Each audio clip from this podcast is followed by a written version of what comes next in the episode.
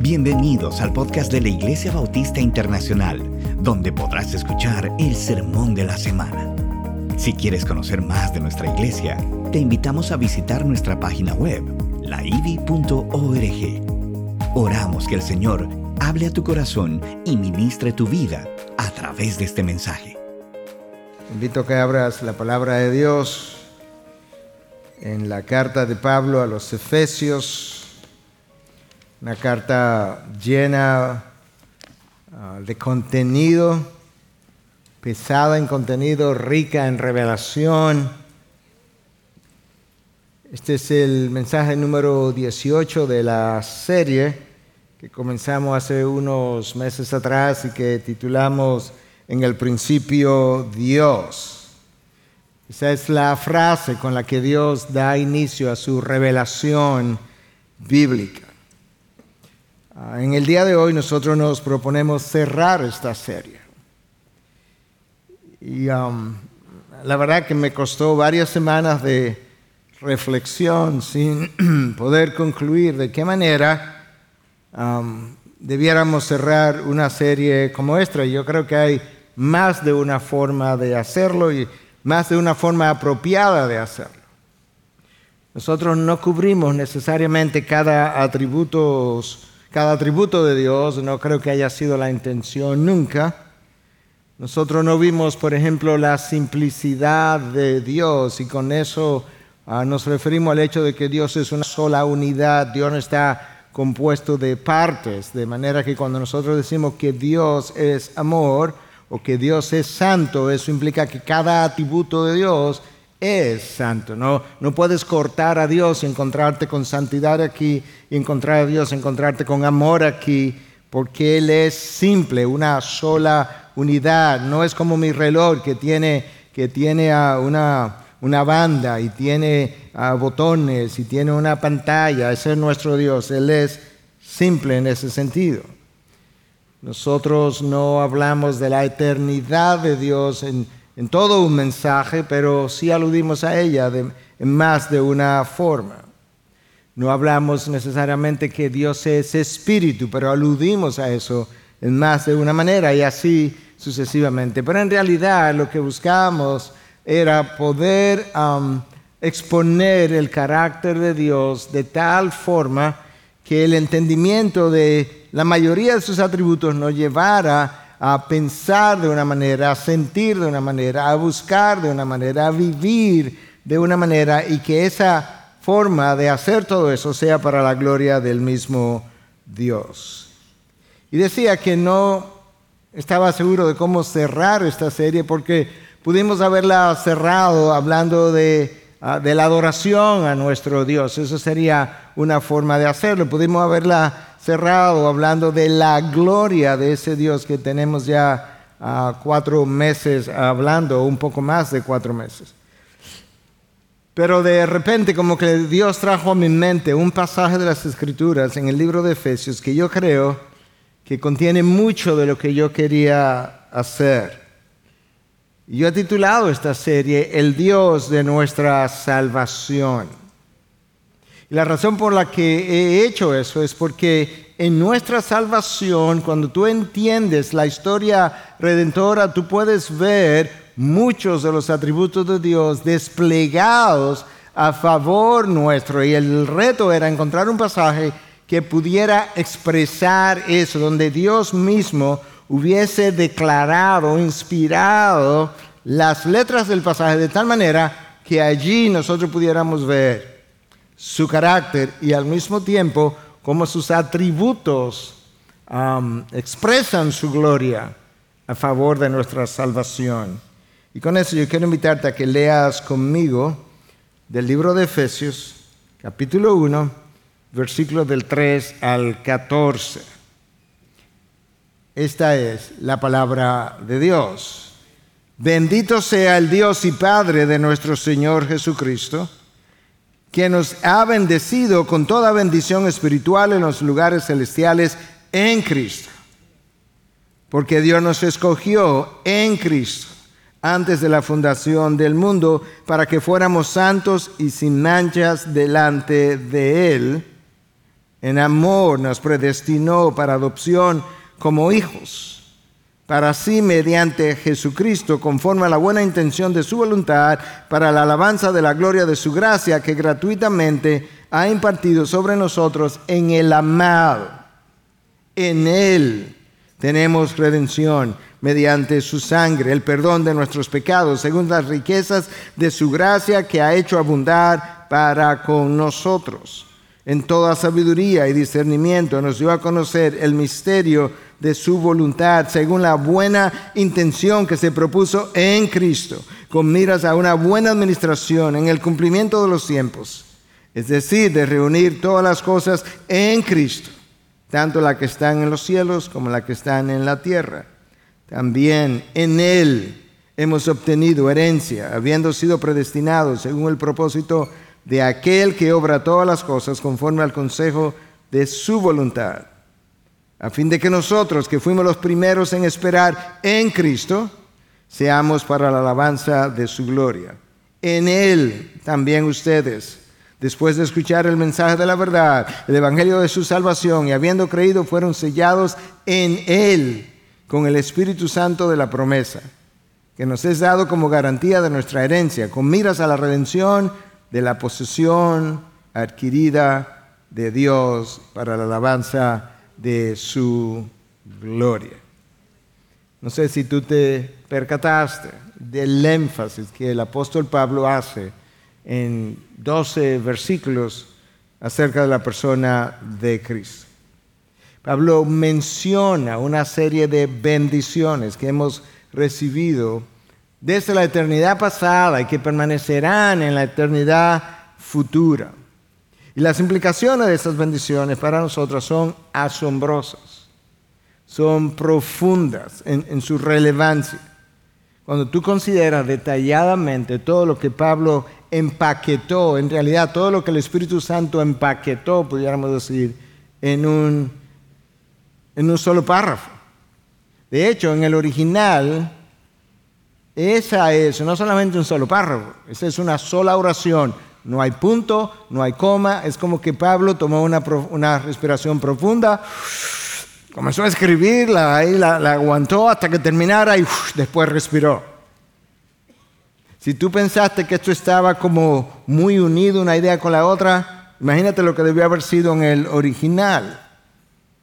Y hay cosas que Pablo subraya de diferentes maneras. La frase en Cristo aparece en el versículo 3, en el 4, en el 9, en el 10 y en el 12. La frase en Él aparece en el versículo 7, aparece en el versículo 11 dos veces y en el versículo 13 la frase en el amado, todas ellas significan la misma cosa. En el amado aparece una vez en el versículo 6, 10 veces, en 12 versículos, el apóstol Pablo nos dice, sin punto ni coma, todas las bendiciones que nosotros hemos recibido en Él, en Cristo, en el amado, y eso es extraordinario. Una sola oración de principio a fin. Cuando tú consideras las implicaciones de todo lo que leímos, tú te percatas que de que nosotros fuimos creados y luego salvados con un propósito y para un propósito. En este párrafo no hay duda de que hay múltiples de los atributos de Dios que salen a relucir con, con grandes colores. Y esa es la razón por la que yo he querido cerrar con este pasaje. Nosotros no somos el fruto de un pensamiento aleatorio, nosotros somos el fruto de un plan eternamente concebido en la mente de Dios. Y Dios lo ha estado realizando, ha estado caminando en el tiempo hasta haberlo realizado por completo. Nota cómo el apóstol Pablo inicia el pasaje. Versículo 3. Bendito sea el Dios y Padre de nuestro Señor Jesucristo, que nos ha bendecido con toda bendición espiritual en los lugares celestiales en Cristo. La, palabra con la que Pablo comienza, bendito, en el original es una palabra que viene de la palabra elogio. Ah, usualmente cuando alguien muere hay alguien que hace lo que en inglés llaman the eulogy, o la eulogía del del difunto, a alguien que viene a hablar bien de esa persona. De manera que Pablo está diciendo que um, este pasaje, nuestras vidas debieran hablar bien de la persona que nos ha bendecido grandemente, ricamente en los lugares celestiales. Tanto en el inglés como en el español, la palabra eh, eh, elogio tienen algo que ver con, esa idea de, hablar bien y que Pablo o que los traductores de la Biblia han traído como bendito sea el, Padre de nuestro Señor Jesucristo. cuando Pablo desarrolla su idea, queda claro que no hay nadie en todo el universo semejante a este Dios. De hecho, en ninguna de las religiones paganas tú vas a encontrar un Dios falso, pero aún en la falsedad del Dios, tú no encuentras un Dios que ni siquiera se aproxime en grandeza, poder, bondad, amor, entrega a lo que nuestro Dios es. Y tú puedes ver en este pasaje la magnificencia de nuestro Dios. El, el, Salmo 19 habla de que el firmamento proclama la gloria de Dios, pero yo creo que nosotros, en nuestra, o mejor dicho, nuestra salvación, pone de manifiesto esa gloria de mucho mejor manera. El universo pone de manifiesto la sabiduría de Dios, el poder de Dios, quizás la omnisciencia de Dios, pero nuestra salvación no solamente pone de manifiesto todo eso, pone de manifiesto múltiples otros atributos que el universo en toda su grandeza, en todo su esplendor, en toda su complejidad, no puede hacer. Yo quisiera que en el pasaje nosotros pudiéramos ver el trabajo del Padre, a favor de nuestra salvación, el trabajo del Hijo y el trabajo del Espíritu Santo. Tú puedes hacer tres secciones de este pasaje. Nota que Pablo habla de bendiciones obtenidas en Cristo y no simplemente prometidas. Fueron ya obtenidas en Cristo para todo aquel que está en Él. Y todas esas bendiciones mencionadas en este pasaje son una realidad solamente en el amado.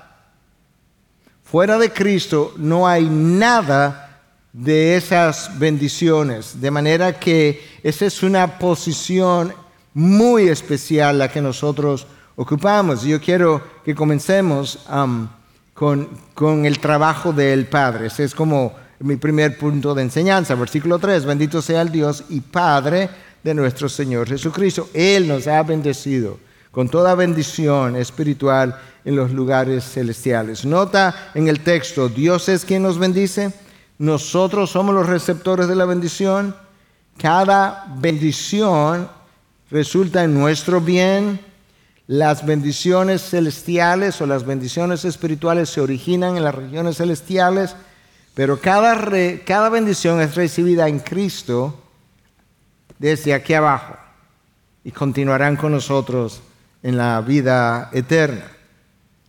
Cuando tú comienzas a preguntarte a la luz de la palabra, ¿cuáles son esas bendiciones espirituales? Porque en eso consisten nuestras riquezas espirituales. La palabra de Dios habla más de una vez que nosotros somos ricos espiritualmente. Entonces, ¿cuáles son estas bendiciones que forman parte de nuestro tesoro espiritual? Bueno, yo te voy a mencionar algunas de ellas. Esta lista no es exhaustiva, es simplemente ilustrativa.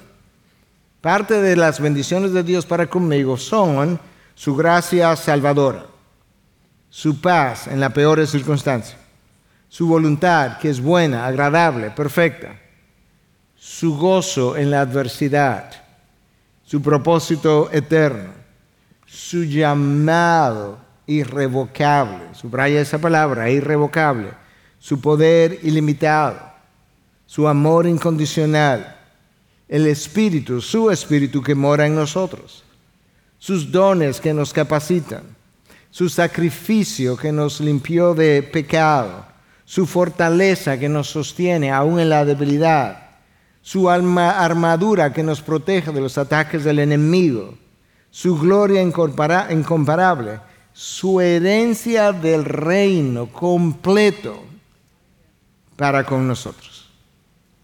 Y esa lista no es exhaustiva. Y esas bendiciones provienen de las regiones celestiales, pero nos alcanzan aquí debajo y continúan con nosotros para el resto de la eternidad. Esas cosas llegan a nosotros por gracia en Cristo. Cuando no estás en Cristo, no estar en gracia es una desgracia. Literalmente hablando. Porque cuando no estás en Cristo, o para el que no estás en Cristo, está en Cristo, um, toda su vida es sin gracia, sin dirección, sin propósito, sin significado, sin poder, sin salvación, sin protección, sin paz y sin herencia espiritual. Tú tienes que meditar y rumiar estas verdades para que tú puedas ver cuán rico eres espiritualmente, cuán bendecido eres. Porque Pablo comienza, bendito sea el Padre de nuestro Señor Jesucristo, quien nos ha bendecido con toda bendición espiritual en las regiones celestiales. la primera de esas bendiciones tiene que ver con nuestra elección, escogidos por Dios Padre, como nos dice el versículo 4. Toda otra riqueza espiritual depende de esta primera. Yo no recibo ninguna de ellas hasta que la elección haya sido real. Sin la elección primera no hay bendición segunda.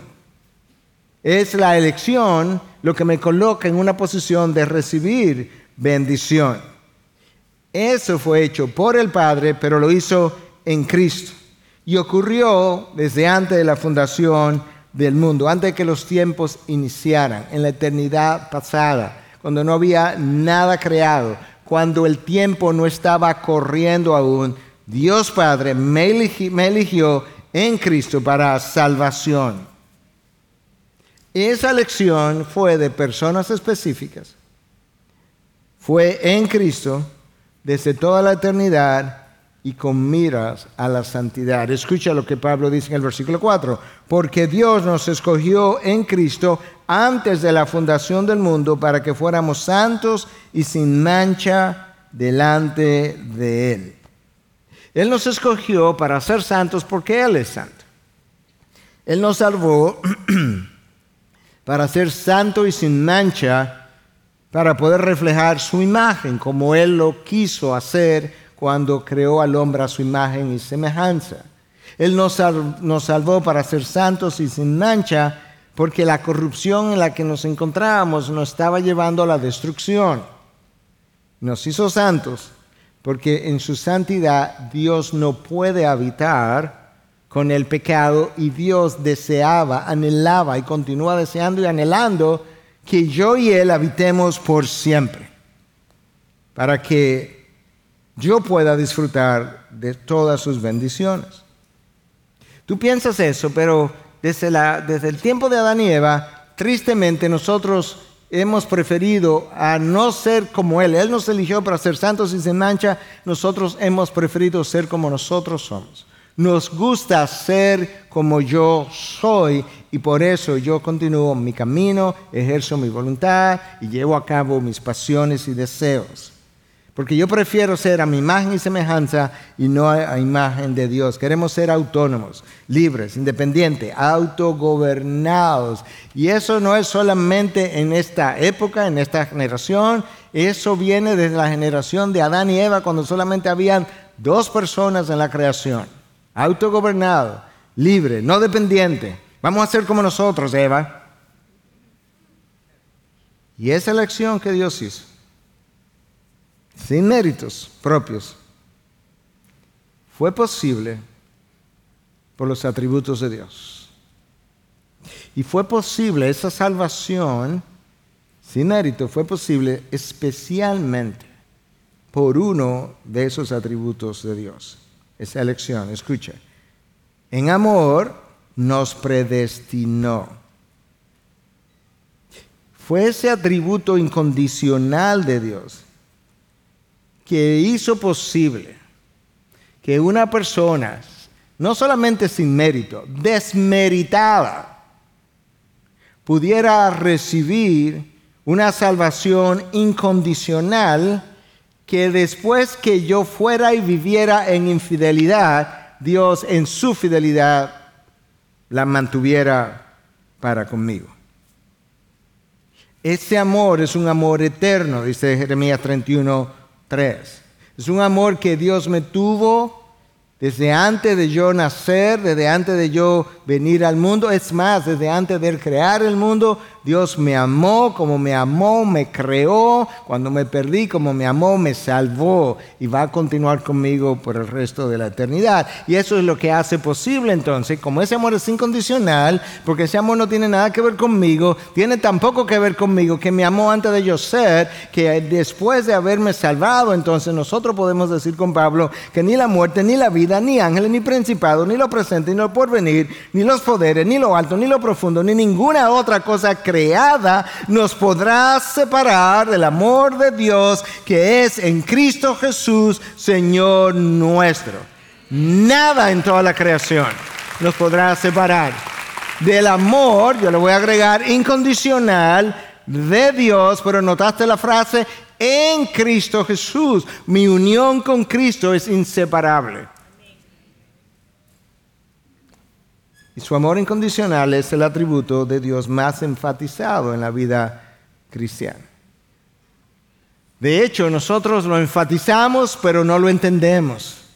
Tampoco lo entendemos que el apóstol Pablo le escribe a los Efesios y le dice en, el capítulo 3, versículos 18 y 19, que él estaba orando para que Dios supliera sus necesidades. No, para que Dios los sacara de las dificultades. No, que Él estaba orando para que ellos fueran capaces de comprender con todos los santos, eso nos incluye a ti y a mí, cuál es la anchura, la longitud, la altura y la profundidad, y de conocer el amor de Cristo que sobrepasa todo el conocimiento. El amor de Cristo es tal que todavía no ha habido un ser humano que lo haya podido comprender. No ha podido comprender un amor eterno, un amor incondicional, un amor sin límites, un amor ah, sin interés. No, nosotros hablamos de él, proclamamos de su amor, predicamos de su amor, pero Pablo dice con toda claridad que sobrepasa el conocimiento.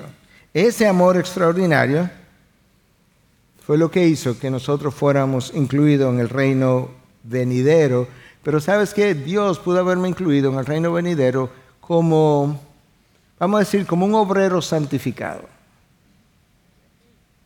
Como un ciudadano más. Y sabes que todavía eso hubiese sido um, más allá de lo que yo merecía. Pero escucha lo que Pablo dice en el texto. Que en amor nos predestinó para adopción como hijos Dios no simplemente me predestinó para que formara parte del reino, Dios me predestinó para que fuera su hijo.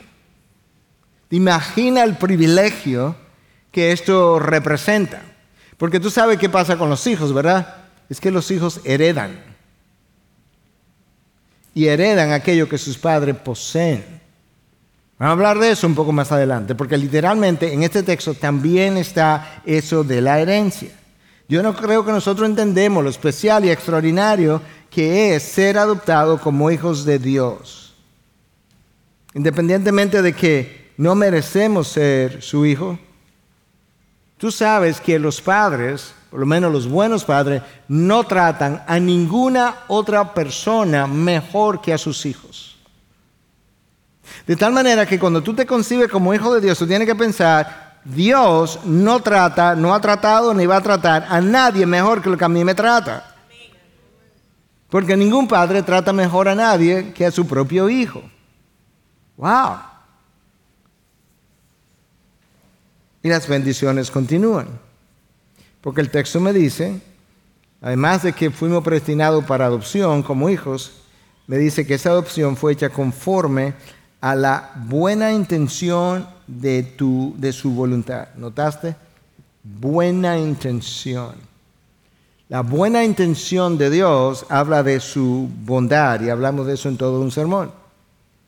Dios nos bendice porque Él es bondadoso. Pero tú sabes qué ocurre, es que la persona bondadosa es dadivosa. ¿Sí o no? Ahora imagínate, la persona bondadosa es dadivosa. Ahora, ¿qué pasa si esa, si ese, si esa persona dadivosa todo lo que tiene en atributos o cosas siempre es ilimitado. Tú sabes qué ocurre, ¿verdad? que cuando Él sea dadivoso conmigo, su dádiva va a ser ilimitada. Y esa es la razón por la que el apóstol Pablo escribe a los romanos y le dice, si Él nos dio a su propio Hijo, ¿cómo no nos va a dar todas las cosas? ya, ya no te puede dar más, te, te dio a su propio Hijo, su dádiva es su Hijo. Y eso te habla de hasta dónde llega la dádiva de Dios para con el resto de sus hijos. Nos dio a su propio Hijo. Ahora él pudo habernos dado a su hijo como un compañero del camino, pues él pudo haber hecho eso. Y pudo haber dado, nos pudo haber dado a su hijo como un profeta, como le dio a Moisés al pueblo judío. Se lo pudo haber dado como un sacerdote, como le dio a Aarón. Pero no, nos dio a su hijo un madero, donde él sangró para pagar el precio de aquellos que no eran hijos para que pudieran ser incorporados en la familia y pudieran ser hijos de Dios Padre como el unigénito ya lo era. El Padre dio a su Hijo para salvar a gente que no lo era. Y entonces, Pablo, ayúdanos a entender las extraordinarias riquezas de nuestra salvación, nos habla en el próximo versículo de la motivación del Padre para hacer esto. Versículo 6, para alabanza de la gloria de su gracia. Ahí hay otro atributo más, que gratuitamente ha impartido sobre nosotros en el amado.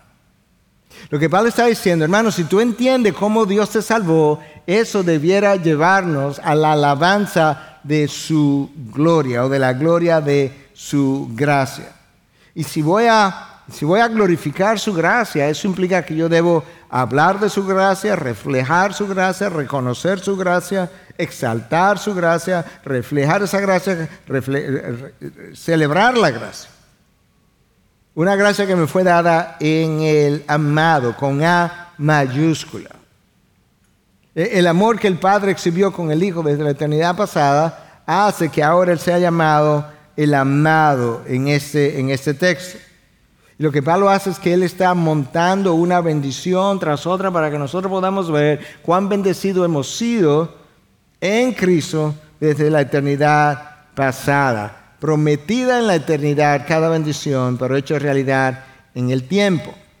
De manera que esos primeros versículos nos hablan del trabajo del Padre a favor de nuestra salvación, poniendo en manifiesto algunos de sus atributos. Ahora yo quiero que veamos el trabajo del Hijo. ¿Okay? Versículo 7 y parte del 8. En Él, ¿quién es Él? Cristo. En el Hijo tenemos redención mediante su sangre, el perdón de nuestros pecados, según la riqueza de su gracia que ha hecho abundar para con nosotros. hay dos conceptos claves que tenemos que desempacar. Uno es redención y el otro es las riquezas de su gracia. Con frecuencia nosotros hablamos de su gracia, pero raramente si alguna vez hablamos de las riquezas de su gracia, porque no la entendemos, porque simplemente sabemos que gracia, gracia tiene que ver con el hecho de que yo no merezco algo. Pero la primera palabra que yo necesito entender es esto, de que en Él tenemos redención. ¿Qué, es eso? ¿Cuán rico es eso?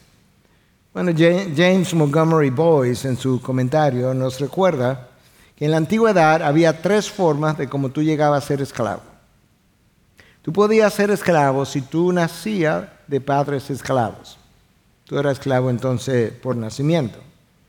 Tú podrías llegar a ser esclavo si la tierra donde tú vivías era conquistada y los conquistadores sometían a esclavitud a los conquistados. Bueno, en un momento dado, brevemente, por un periodo de tiempo que todavía estamos viviendo, Satanás conquistó el mundo y por eso él se le llamó el Dios de este mundo. Y Juan nos dice en su primera carta que el mundo entero yace bajo el poder del enemigo. De manera que cuando Satanás brevemente, bajo la soberanía de Dios, conquistó el mundo, ahora yo soy esclavo por conquista, esclavo del pecado. Y por otro lado, tú podías ser esclavo en la antigüedad si tú adquirías una deuda y ahora no tienes con qué pagar, ahora tú pasabas a ser esclavo de esa persona hasta que terminara pagando la deuda. Tres tipos de esclavos, por nacimiento, por conquista o por deuda. Nosotros somos esclavos del pecado por nacimiento. En primer lugar, nacimos de Adán y Eva, ellos fueron pecadores, somos sus descendientes, somos esclavos por nacimiento. Pero cuando Cristo nos redimió, terminó mi esclavitud por nacimiento. Nosotros somos esclavos por conquista. Satanás conquistó el mundo temporalmente. Cuando Cristo nos redimió, terminó mi esclavitud por conquista. De hecho, ya no soy esclavo del pecado, le escribe Pablo a los romanos. Y en tercer lugar, cuando Cristo nos redimió, nos redimió de nuestra esclavitud por deuda, porque teníamos una deuda, una deuda de pecado, una deuda moral con Dios que no podíamos pagar. Y en vez de dejarnos ahí como esclavos hasta pagar la deuda, la cual sería infinita y sería por el resto de la eternidad, cuando Cristo vino y nos redimió, terminó mi esclavitud por deuda. ¿Tú, estás entendiendo las dimensiones de la redención en Cristo que Dios nos ha otorgado? Hablamos de la elección, Fuimos elegidos, ¿verdad? De la eternidad pasados. Hablamos de la adopción, fuimos adoptados como hijos y ahora estamos hablando de la redención. Nuestra elección y adopción se dio en la eternidad pasada. Nuestra redención se dio en la cruz, cuando Cristo derramó sangre. Ahora, cuando Cristo fue a la cruz, lo que Cristo hizo fue redimirnos de la maldición de la ley. ¿Tú sabes cómo Él lo hizo? De acuerdo a Gálatas 3:13 haciéndose él maldición por nosotros. La ley decía, maldito es todo aquel que muere en un madero. Ahora, para yo salir de la maldición de la ley, porque de hecho la palabra de Dios dice que estamos bajo la maldición de la ley porque no la podía cumplir. En ese sentido, la ley era buena, era justa, era perfecta, pero no, no por eso dejó de ser una maldición, porque, porque la, ley misma era como un juicio sobre mí, no la puedo cumplir. Cristo dijo, yo los voy a redimir de la maldición de la ley, haciéndome yo maldición. Que el que no tenía pecado fue hecho pecado. Y escucha lo que el versículo 7 dice, que en Él, en Cristo, tenemos redención mediante su sangre. Y esa sangre, versículo 7 todavía, fue la que trajo el perdón de nuestros pecados, según las riquezas de su gracia. No podemos olvidar que cuando Pablo habla de su sangre, está hablando de su muerte cruel. Nosotros tenemos una vida eterna que disfrutamos ahora y continuará con nosotros. Pero la vida eterna que yo tengo fue dada a cambio de una muerte. Y no solamente fue, a cambio, fue dada a cambio de una muerte, fue dada a cambio de la muerte del dador de vida. El dador de vida, qué paradójico, el dador de vida da su vida para que yo que estaba muerto adquiriera una vida. Y Cristo dio su vida para que tú y yo viviéramos. Es en Cristo que tú y yo somos bendecidos. el perdón de nuestros pecados habla del amor incondicional del Padre que dio a su Hijo. Y al mismo tiempo habla del amor extravagante del Hijo que dio su vida. Eso es como es. El amor del Padre fue tan incondicional tanto amó Dios al mundo que dio a quien, a su Hijo. Pero al mismo tiempo, el amor de eh, nuestra salvación habla del amor extravagante del Hijo que dio su vida.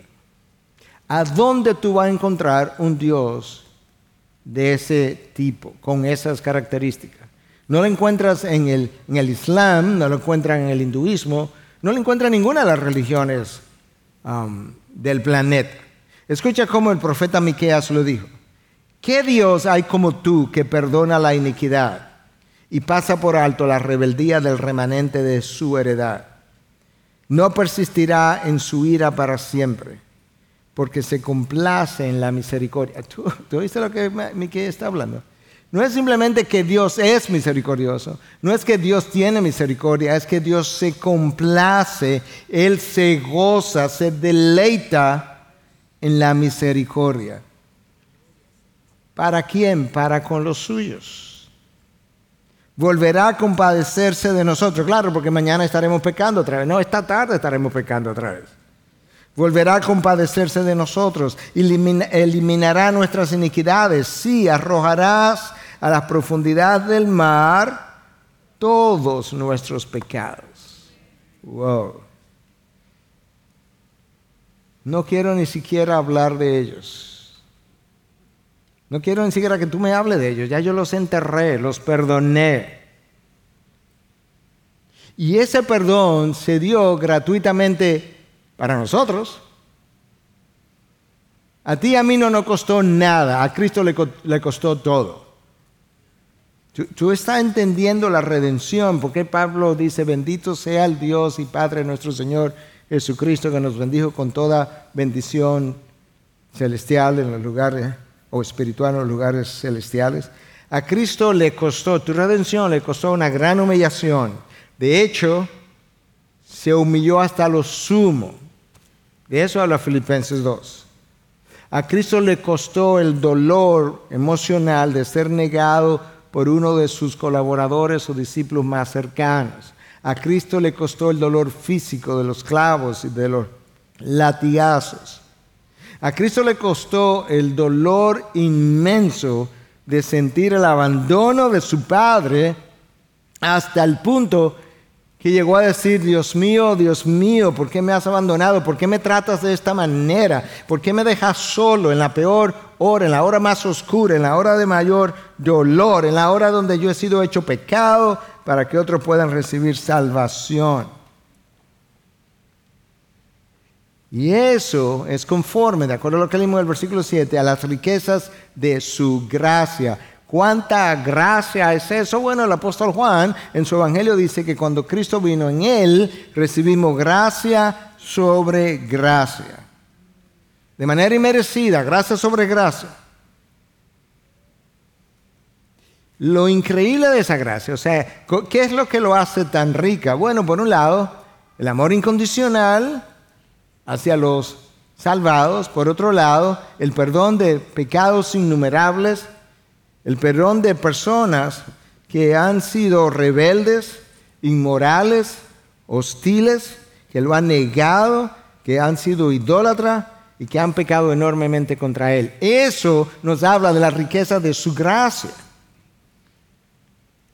Es inconcebible, bien dice Pablo, el amor de Dios, tenemos que comprender la anchura, la longitud, lo alto, la profundidad, porque es incomprensible, escapa el conocimiento. ¿Cómo tú puedes concebir un Dios tan santo que pueda amar tan profundamente de esa manera? Y esa gracia es un don, pero ha sido dada a personas que no merecen el don. Si Dios hubiese mirado hacia abajo y dice, mira, fulano camina tan bien que merece que yo le dé este don. No. E, escucha lo que Pablo dice en Romanos 5, del 6 al 10, pero lo estoy resumiendo ahora. Ah, Pablo describe a los receptores de la gracia de Dios como débiles, impíos, pecadores y enemigos de Dios. Después de eso, todo bien. O sea, los receptores de la gracia de Dios son un grupo de personas donde estamos tú y yo, débiles, impíos, pecadores y enemigos de Dios. Y esa gracia, la que habla, la riqueza de esa gracia, la palabra en el original es charis, que tiene una connotación especial en el Nuevo Testamento. Porque ciertamente si alguien se aparece en tu casa, harapiento, y te pide comida y tú le das comida y te pide algo de dinero y tú le das algo de dinero y además de eso tú le dices, mira, te puedes quedar aquí esta noche. Bueno, eso sería como gracia sobre gracia. Pero si la persona que viene a tu casa te odia, no quiere saber de ti, múltiples veces te ha negado, ha hecho cosas contra ti, y que después de todo eso, a Dios, de manera voluntaria y soberana, le ha dado méritos, o mejor dicho, bendiciones a personas que no merecen absolutamente nada, ciertamente eso habla de las riquezas de su gracia. Y escucha um, lo que el Padre ha hecho o cómo lo ha hecho. Lo ha hecho en Cristo, en Él, en el amado. Ahora, escucha ahora en los versículos 9 y 10 cómo Pablo sigue describiendo nuestros privilegios. Él, Dios, nos dio a conocer el misterio de su voluntad. O sea, ahora me van a dar como una, me van a permitir entrar en cosas difíciles de entender, el misterio de la voluntad de Dios.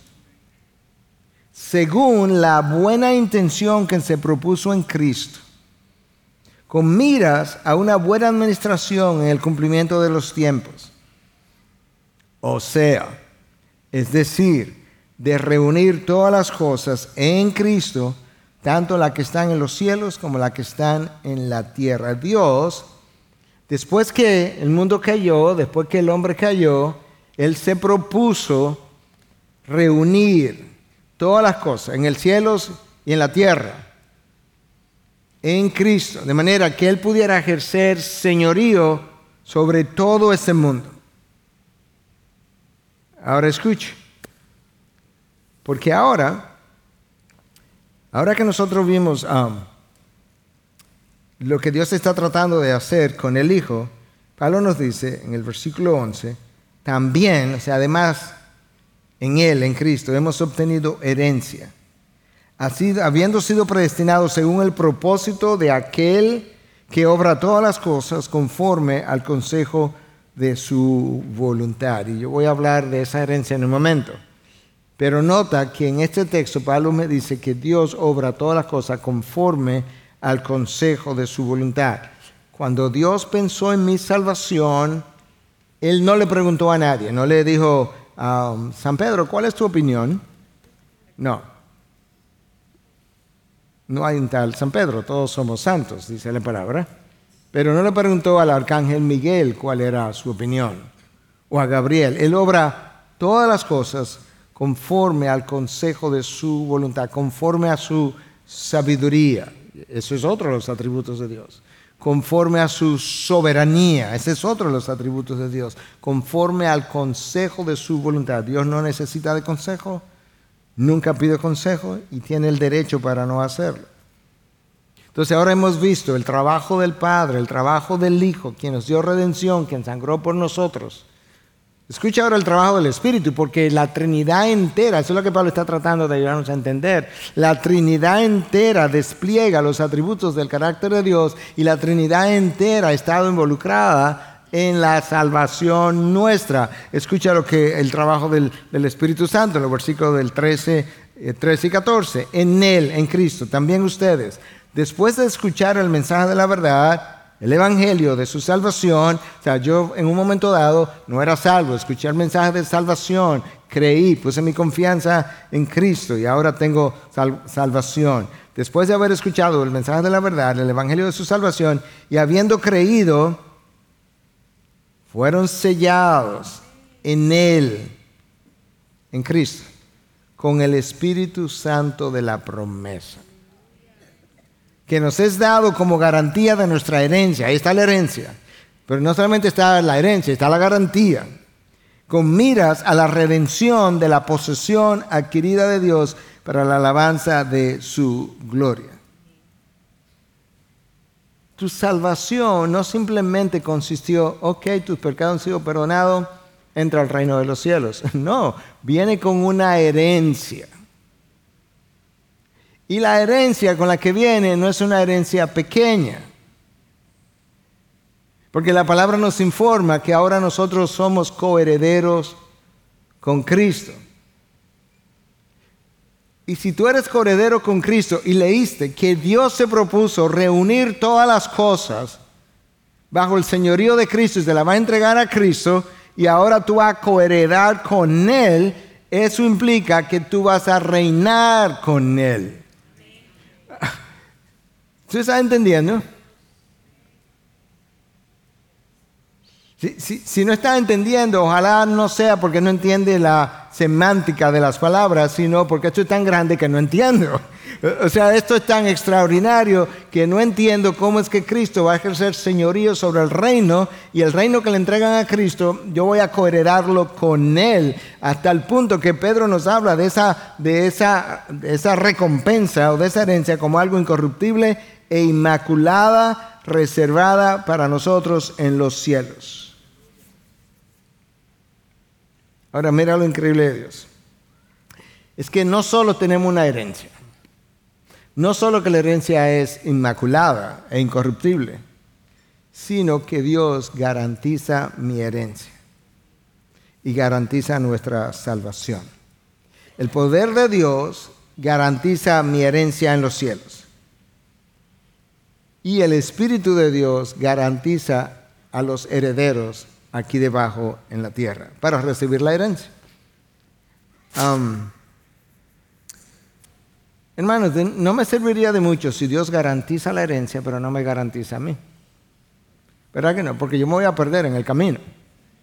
Y lo que Dios va a decir es, bueno, aquí, yo te hice una promesa de una herencia, pero no llegaste.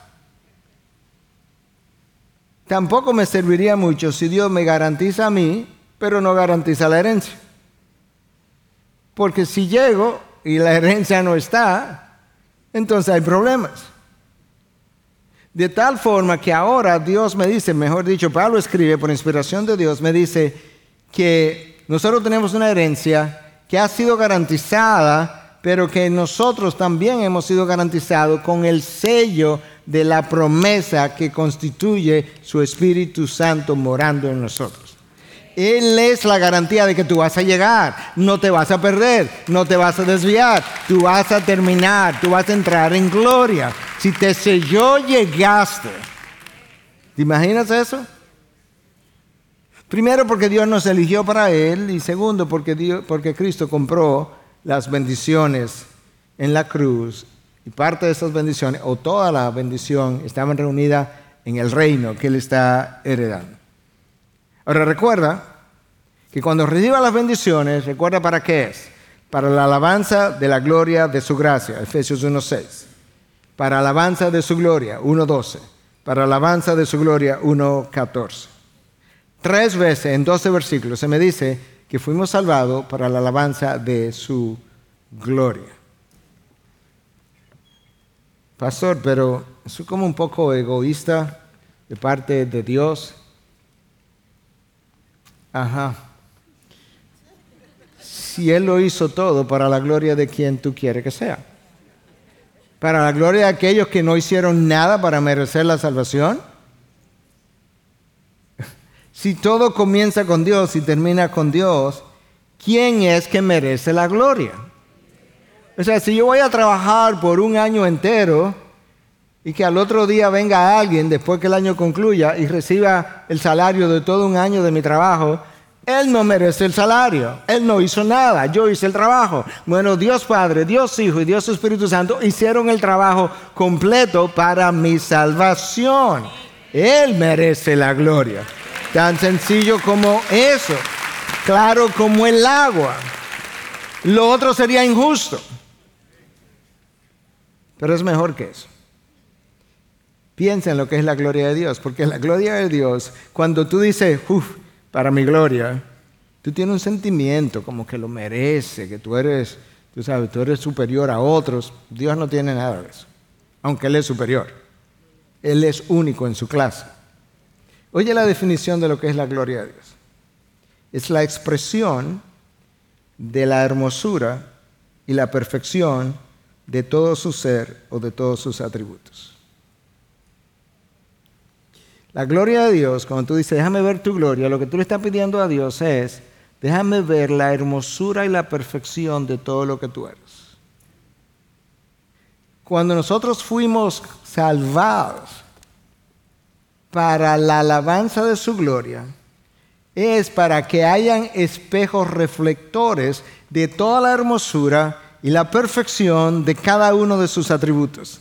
De manera que por el resto de la eternidad haya un testimonio de que esta gente perdida, rebelde, odiadores de Dios, fueron en algún momento receptores de la hermosura y la perfección de su gracia, de su amor, de su poder, um, de, de todo lo que Él es. Y por consiguiente, ahora por el resto de la eternidad, hay un testimonio viviente de los atributos o de la hermosura y perfección de los atributos de Dios. Claro que fuimos salvados para la alabanza de su gloria. Somos los espejos reflectores de la imagen de Dios, de la hermosura de, su imagen. Yo debo mi salvación pone de manifiesto su amor que me eligió, su misericordia que me perdonó, su gracia que me hizo coheredero con Cristo, su santidad que me cubrió para yo poder entrar al reino de los cielos, porque no tengo santidad en mí mismo. Pone de manifiesto su poder que me protegió de todo mal, de su soberanía que permitió que yo fuera elegido, escucha, cuando otros no lo fueron. Wow de su sabiduría que concibió un plan que permite que rebeldes lleguen a ser hijos de Dios. Mi salvación pone de relieve, de manifiesto, refleja hacia afuera la fidelidad de Dios en mi infidelidad y su paciencia cuando me toleró, me soportó hasta que yo pudiera recibirle. Y Dios nos llamó, nos llamó a ser santos y sin manchas, porque esa es la mejor forma de nosotros poder reflejar esa imagen de Dios para el resto de la eternidad y poder alabar su gloria de una mejor manera. De manera que después de haber recibido todas estas bendiciones celestiales en gloria, Debe ser nuestro privilegio reconocer su gloria, honrar su gloria, declarar su gloria, alabar su gloria, reflejar esa gloria, proclamar esa gloria. Nosotros debiéramos estar gozosos continuamente de poder hacer eso. Pastor, yo entiendo, pero eso es como eso de glorificar a Dios, reflejar su gloria, todavía como un poco um, abstracto, un poco como teológico. Bueno, te lo voy a aplatanar entonces, te lo voy a aterrizar. Tú glorificas a Dios cuando le das tu vida a Él.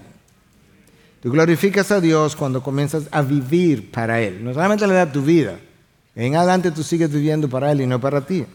Tú glorificas a Dios cuando tú buscas en Él tu propósito de vida, tu sentido, tu significado y rehusas vivir tu propio propósito.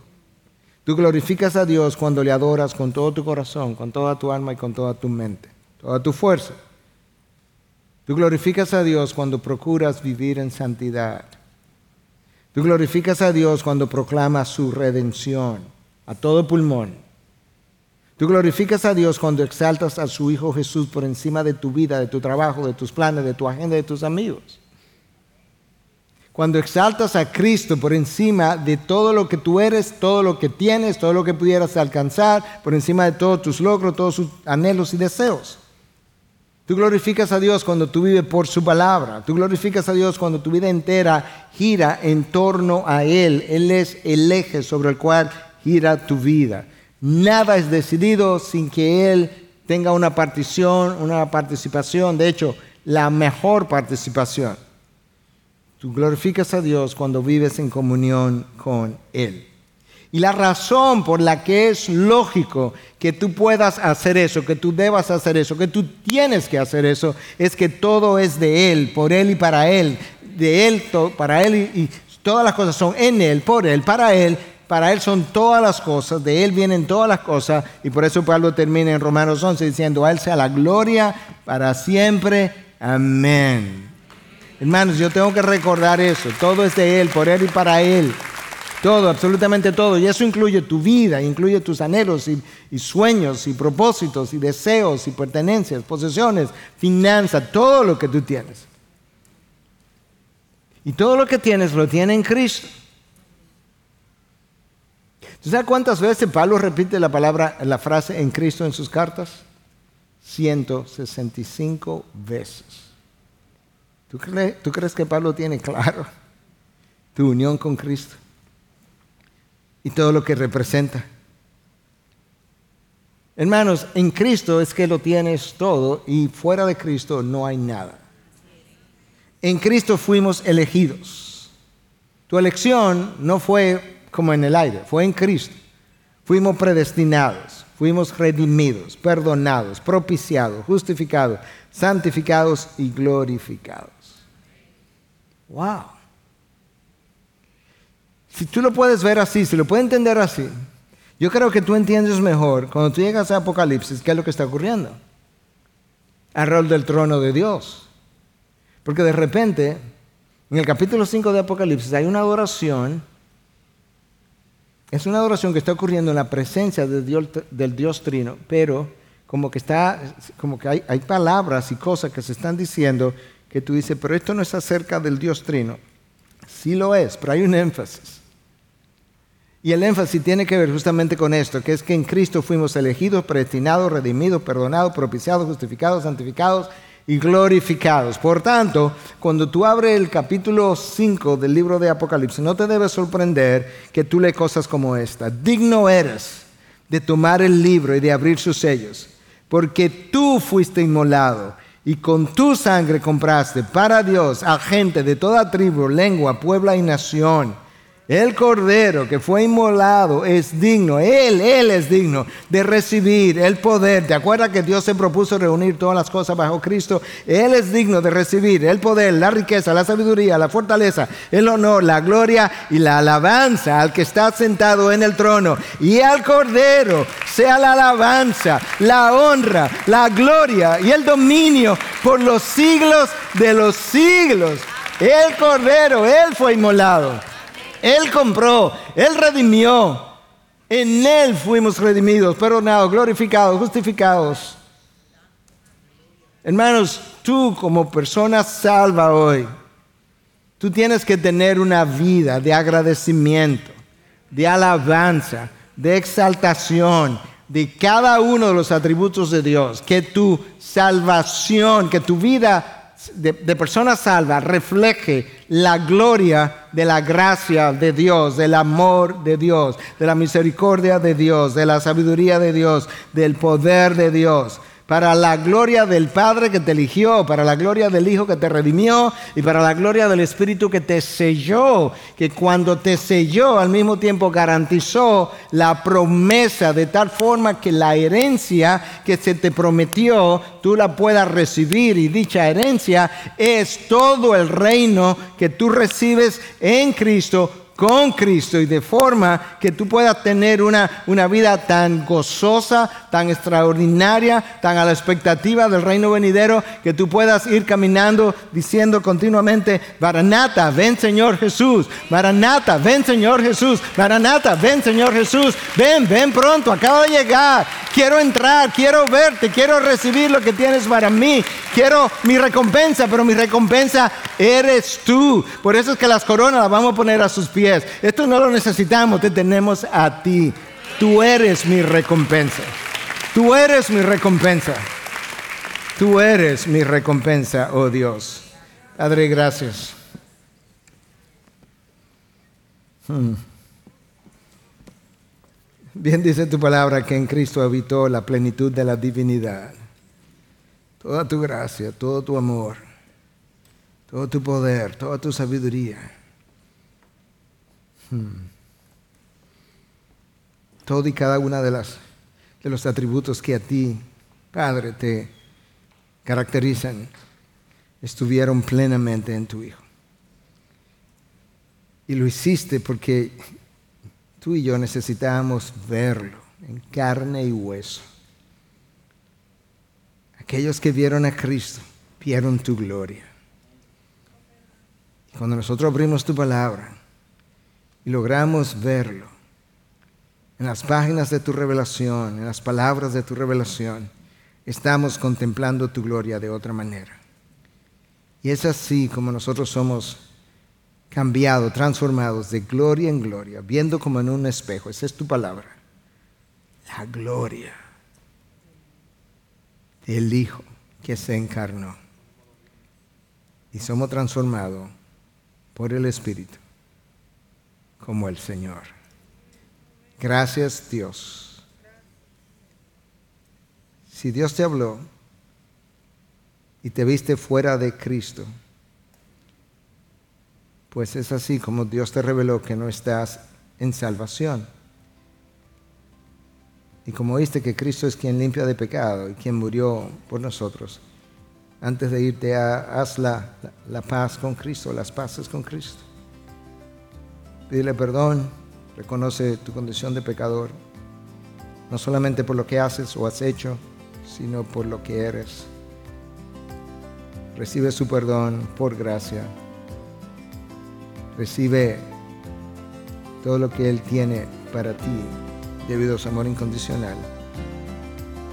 El Espíritu vendrá a ti y pídele a, Cristo que por medio de ese Espíritu te ayude a vivir una vida digna del llamado que Él ha recibido.